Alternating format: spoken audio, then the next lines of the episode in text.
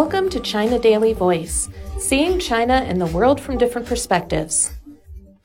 A university lecturer in Linyi, Shandong province, has shown a light on the plight of food delivery drivers by taking on the role himself for a month and sharing his trials and tribulations online. Last December, Xing Bin, a lecturer at the College of Literature at Linyi University, was so overcome with curiosity about what life and work must be like for a delivery driver, he decided to sign up and be one from December to January this year. The gig economy, for better or worse, has exploded in China in recent years.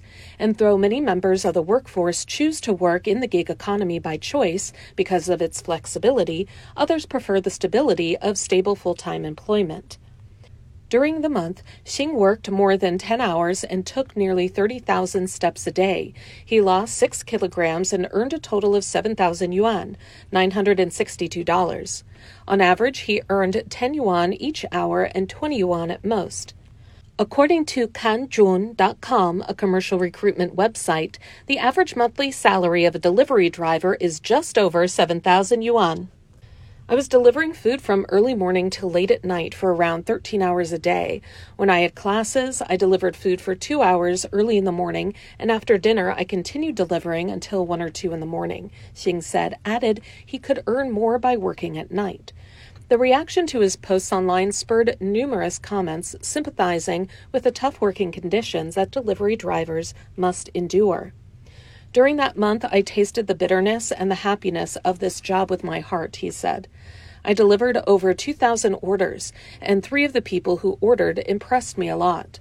One took place late at night when Xing delivered food to a village where there were no street lights. The couple who ordered the food used a flashlight to walk Xing out of the small village to the main road. They were afraid that I would get lost in the middle of the night, said Xing. Their kindness gives me strength, but I also met rude people and they didn't respect delivery drivers at all, he added. Xing said he now understands the difficulties of delivery workers better and realizes how hard they work to make a living.